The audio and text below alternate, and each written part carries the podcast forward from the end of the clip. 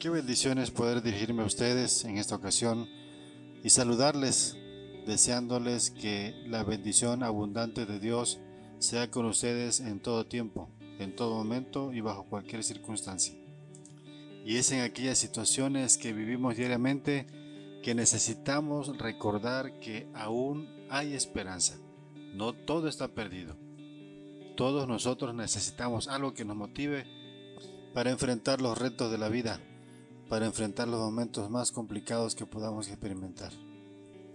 Hablemos en esta ocasión de los amigos. ¿Cuántos amigos tenemos? ¿Cuántos amigos tienes? La escritura afirma que en todo tiempo ama el amigo. O como siempre decimos, los amigos están en las buenas y en las malas.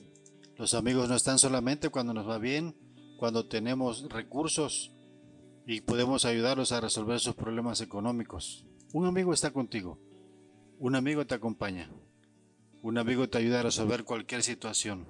Muchos confunden la figura del amigo con un compañero de juerga. Aquella persona que comparte un vicio contigo, que se embrega contigo, que fuma contigo, pero cuando más lo necesitas simplemente te da la espalda. El verdadero amigo no solamente es el que ríe con nosotros, sino que nos ayuda también en nuestras necesidades más difíciles el que llora con nosotros, el que nos anima, el que nos empuja a poder lograr lo que nosotros podamos proponernos.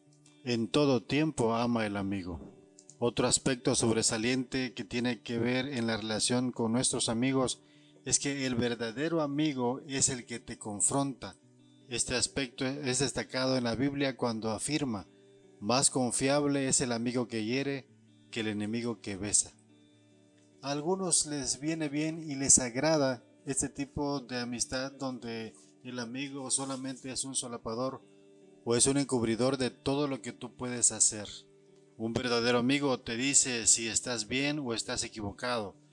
Un verdadero amigo te confronta para cambiar las actitudes negativas que son notorias a todos y que en algunas ocasiones las ignoramos o no queremos reconocer que las tenemos. En este punto es bueno que te detengas y te preguntes, hasta ahora tengo un amigo que siempre me confronta o tengo un amigo que solo me adula, que solo alaba lo bueno que yo hago, entre comillas. ¿Cómo es tu amistad con esa persona que tú consideras más cercana a tu vida? No está de más decir que probablemente tú seas una de esas personas que ha sido traicionado o traicionada por aquella persona que considerabas tu amigo, tu amiga, y que descubriste que habló mal de ti, o que se quedó con aquella persona que tú le habías confiado que amabas, o que llevó a cabo ese proyecto que tanto tenías en mente y que le habías compartido para que fuera tuyo y ella se apropió de eso. Al reflexionar sobre este tipo de experiencias, tal vez llegues a la conclusión que realmente esa persona no era tu amiga, no era tu amigo. Quiero expresarte a través de este medio que hay una persona que realmente es nuestro amigo, que esa persona jamás nos va a traicionar, que esa persona siempre nos va a escuchar, que siempre va a estar con nosotros en los momentos más complicados, los momentos más difíciles, en nuestros logros, en nuestros triunfos, pero también en nuestros fracasos, en nuestras tristezas, en los momentos de angustia.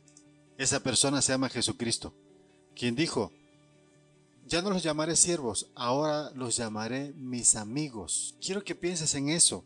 Jesús es el Señor. Jesús es Dios.